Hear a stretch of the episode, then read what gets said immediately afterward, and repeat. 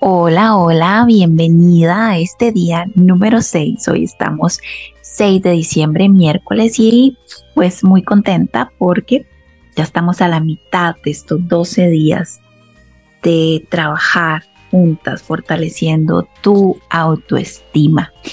Y eso me llena de mucha felicidad porque creo que hay pocas cosas tan necesarias en la vida como trabajar tu autoestima en la medida en que tu autoestima está realmente fortalecida, asimismo las demás áreas de tu vida van a estar de alguna manera bien trabajadas, bien conscientes de todo lo que haces por, por esas áreas. Llámese trabajo, llámese amistades, llámese proyectos profesionales, pareja, familiar, hijos.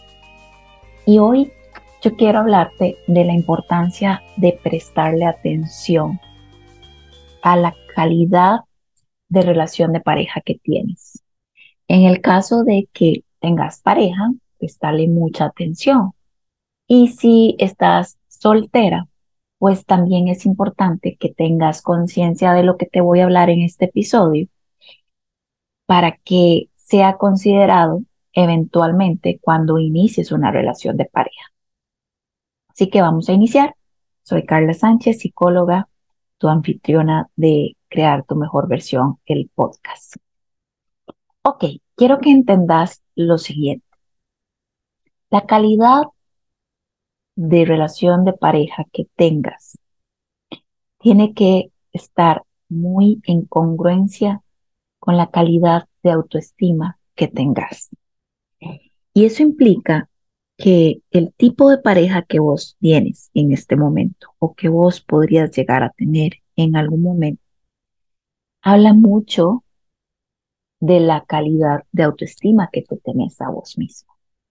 ¿Qué quiero decir con esto? Bueno, si vos permitís en tu relación de pareja que esa persona te grite, te maltrate, te humille, te haga sentir que de alguna manera hay algo mal en vos, que siempre sos la culpable de todo, que vos nunca tenés la razón en nada porque siempre las cosas salen mal por tu culpa y no creces, no vuelas, no te sientes plena, no te sientes satisfecha porque de alguna manera esta persona siempre está constantemente diciéndote que no sos capaz de lograrlo, que ni sueñes con eso porque esas cosas no son para personas como vos. O te hace sentir realmente afectada a nivel de autoestima el hecho de las palabras hirientes que esta persona tiene con vos, como es que ya estás muy vieja, es que estos son muy fea, es que estás muy gorda, es que estás muy flaca, es que sos muy chiquitilla, o es que sos tan grandota, o es que sos tan impulsiva, o es que sos tan tonta, o es que sos tan ignorante, o es que sos tan dramática, o es que sos tan insoportable, o es que con vos nunca se puede. Si esas son las palabras que recibes de la persona que está a tu lado, de la persona que se supone que te ama, y vos lo permitís, primero es tan peligroso porque podrías caer en un ciclo de violencia doméstica donde ahí sí se pone todo cuesta arriba porque la persona que está dentro de este ciclo de violencia no encuentra la salida tan fácil de esto, no es tan sencillo la persona realmente llega a creerse todo lo que le dicen, realmente llega a pensar que se merece esa vida, realmente llega a creer que esa otra persona hace lo que hace y la trata como la trata porque se lo merece ella, porque a lo mejor no es suficiente, porque a lo mejor realmente es cierto que no, que ella no vale la pena, que ella no, no vale el amor, me gusta más decirlo porque vale la pena, es una frase que cotidianamente y comúnmente la utilizamos, pero yo difiero, y siempre que la digo, soy consciente de que no está bien, según mi percepción, decirla así, porque yo digo que nadie debe valer la pena algo, porque la pena es algo triste, algo que duele, algo que no se siente bien. Entonces me gusta decir más, vale el amor, vale el esfuerzo, porque la persona vale tanto que por eso lo hago. Mientras que cuando digo vale la pena, o sea, ¿para qué quiero sufrir por esa persona, verdad? No, no tiene sentido, ¿para qué quiero pasar penas por esa persona? ¿O para qué quiero pasar penas por esas cosas que quiero alcanzar o lograr? No, yo quiero que valga el esfuerzo, yo quiero que valga el amor. En fin, son pequeñas frases que vamos diciendo casi que automáticamente por cultura básicamente, pero que tienen un impacto en nuestra psique, que tienen un impacto en nuestra creencia, en nuestro sistema de creencias. Y por eso siempre soy consciente, tanto conmigo como con mis pacientes y alumnas, de decirles, no, hay que ajustar nuestro diálogo interno. Y a veces me dicen, bueno, es que es un dicho, sí, pero ese dicho tiene poder en vos. Ese dicho impacta en vos, porque el cerebro no sabe que es un dicho que se dice coloquialmente. No, para el cerebro es entonces, ah, ok, tengo que programarme a que vale la pena esta persona, entonces tengo que seguir sufriendo por esta persona. Y no, vale el esfuerzo, vale el amor. Eso sí lo vale. Entonces, cuando yo me encuentro con estas situaciones de personas que están dentro de una situación de violencia doméstica, es realmente muy complicado porque la persona está dañada emocionalmente, está enferma, digamos que ya está en ese, en ese contexto enfermizo. Y eso requiere de una serie de redes de apoyo para poder hacer que la situación de esa persona cambie y pueda tener la conciencia de tomar la decisión intencionalmente de salir de allí. Y después de ahí, aun cuando sale de esa situación, se despliega una serie de protocolos que hay que cumplir para darle el respaldo a esta persona y pueda tener todo lo que una red de apoyo le puede brindar para mantenerse protegida, sana y salva. Volviendo al tema, es tan importante que le prestes atención a las cosas que tu pareja te dice, porque si vos lo estás permitiendo, si vos estás incluso tomándolo como si fuera una verdad, creyéndolo, le estás mandando un mensaje directo, directo a tu amor propio que dice, no vales lo suficiente, no mereces lo suficiente, no eres suficiente, puesto que vos misma estás creyéndote lo que esa persona te está diciendo. Porque vos estás aceptando esas humillaciones, esas agresiones, esos desplantes, esa forma de ignorarte, de invalidarte y de humillarte. Entonces, por supuesto, tu sistema de amor propio dice, bueno, si vos sos capaz de permitirle eso a esa persona y se lo crees, es porque debe ser una realidad. Entonces yo también, ¿verdad? Empiezo a actuar creyendo eso de mí. Y la primera acción que lo demuestra es que yo le permití a mi pareja tratarme como me está tratando.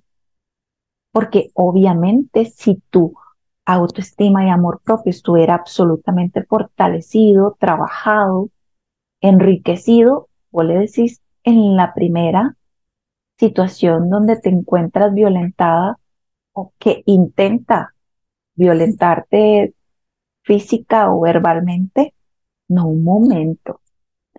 A mí usted no me habla así, ni me trata así. Y aquí terminamos esta situación violenta, porque yo no se lo permito, yo valgo muchísimo, sé de lo que soy capaz, sé de lo que valgo y sé de lo que merezco en mi vida y claramente una persona así no quiero mi vida. Así que hasta aquí llegamos, porque con la violencia, tanto física como verbal, y violencia en general, nunca, nunca chicas, hay que tener consideración a unas nuevas oportunidades.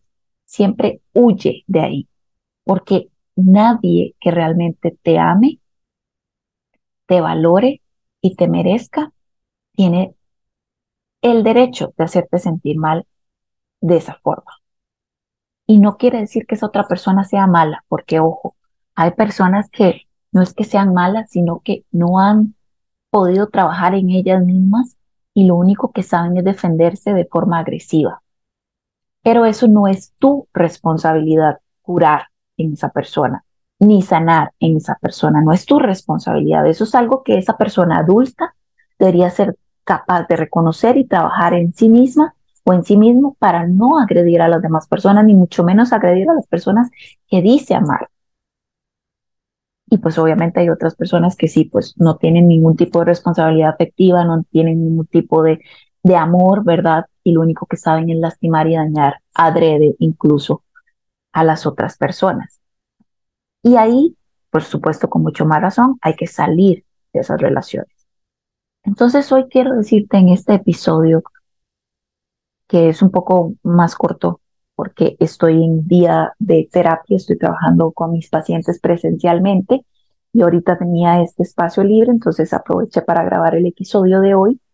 Pero sí quiero decirte que, aunque sea corto, es conciso, es muy conciso y es, tu amor propio debe estar tan fortalecido que vos seas capaz de detectar cuando alguien te está agrediendo físicamente por supuesto, porque es algo evidente, pero sobre todo cuando alguien te está agrediendo emocionalmente, porque hay mucha sutileza tal vez a la hora de decir las palabras, hay una línea muy delgada, pero no, no por eso deja de ser una agresión emocional, no por eso deja de afectar tu autoestima y tu amor propio y no por eso deja de herirte. Y como dice, muchas veces hay palabras que duelen más que un golpe, ¿verdad? Y, y hay personas que son expertas en poder decirte lo que sabe que te va a marcar directamente en tu corazón, lo que sabe que va a afectar directamente a tu vida, a tu seguridad, a vos, en todo lo que sea que, que tenga que ver con vos.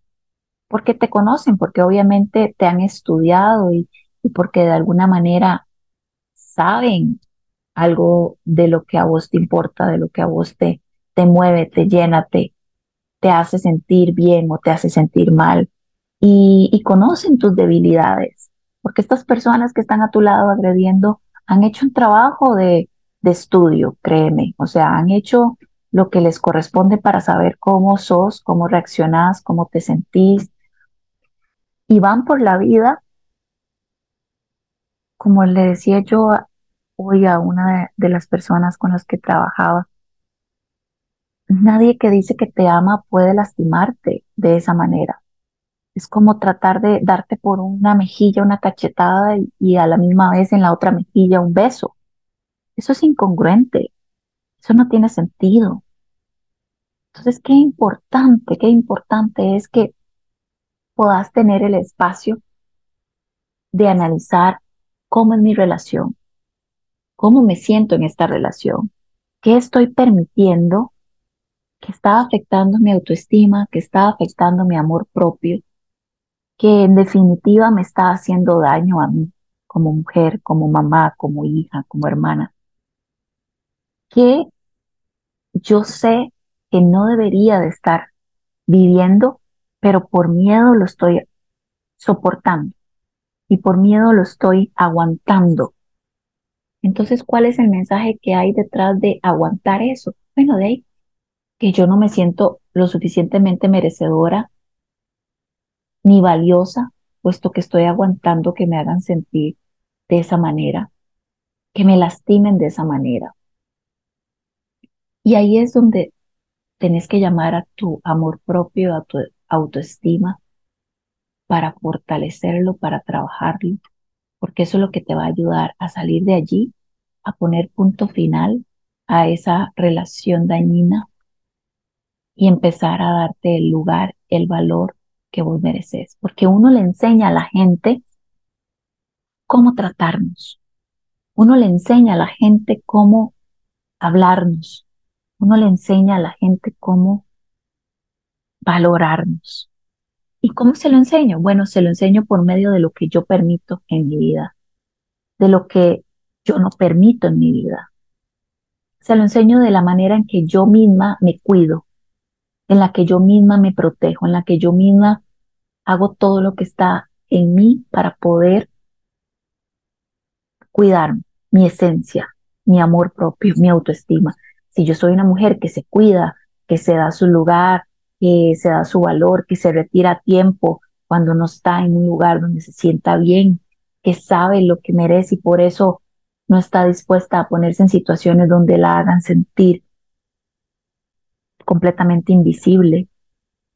Si yo defiendo mi posición, si yo de alguna manera hago ver por medio de mis acciones de autocuidado lo mucho que yo me amo, lo mucho que yo me respeto, no negocio mi tiempo de estar conmigo misma, no negocio mi espacio, porque es algo que cuido y defiendo, porque yo lo merezco, porque estar conmigo me conecta en lo que quiero, en lo que no quiero, en cómo lo quiero. Si yo tengo esos momentos conmigo, entonces le estoy mandando un mensaje directo a la otra persona de, conmigo no puedes hacer lo que quieras. A mí es importante que aprendas a respetarme para que esto funcione. Y si no, pues sentite en toda la tranquilidad de empezar tu lugar lejos de acá, de hacer tu camino lejos de acá. Y ahí es donde entonces todo empieza a ordenarse en tu vida, gracias a que pusiste el amor propio como prioridad. Y bueno, quiero que hoy el ejercicio número 6 sea grabando un video donde vos vas a recordarte lo siguiente. Vas a decir tu nombre. Carla, sos valiosa y merecedora de lo mejor. Las bendiciones de Dios están listas para ti. Aprende a disfrutarlas. Que te grabes diciendo esto para que sea ese recordatorio de que mereces todo lo bueno del mundo. Es un derecho tuyo vivir eso, tener esa oportunidad de vivir esas bendiciones. Y bueno, vamos a hacer la meditación de hoy. Vas a respirar profundamente. Inhalas y exhalas. Te vas a colocar en una posición cómoda, en un lugar donde estés a solas y vas a escuchar la meditación de Louis Hay para el día número 6. Para sentirnos realizadas, hemos de aceptarnos por completo. Permití que se abra tu corazón y deja espacio de sobra para tus diferentes aspectos, aquellos de los que te sentís orgullosa, los que te avergüenzan, los que rechazas y los que te encantan todos juntos forman la persona que sos. Sos maravillosa. Todas lo somos. Cuando tu corazón rebosa de amor hacia vos misma, podés compartir muchas cosas con los demás. Ahora deja que este amor impregne en tu habitación, que se proyecte a todas las personas que conoces. Sitúa mentalmente a las personas que te importan en el centro del lugar donde te encontrás en este momento, para que puedas recibir el amor de tu rebosante corazón. Ahora visualiza a la niña que hay en cada una de ellas bailando, saltando, gritando, dando volteretas en el aire y haciendo la rueda como hacen los niños, llenos de felicidad, manifestando lo mejor de la niña que llevan dentro. Deja que tu niña interior vaya a jugar con nosotros. Permitile que baile, permitile que se sienta segura y libre. Déjale ser todo lo que siempre ha deseado ser, porque sos perfecta, íntegra y completa todo está bien en tu maravilloso mundo. Ahora respira nuevamente de forma profunda.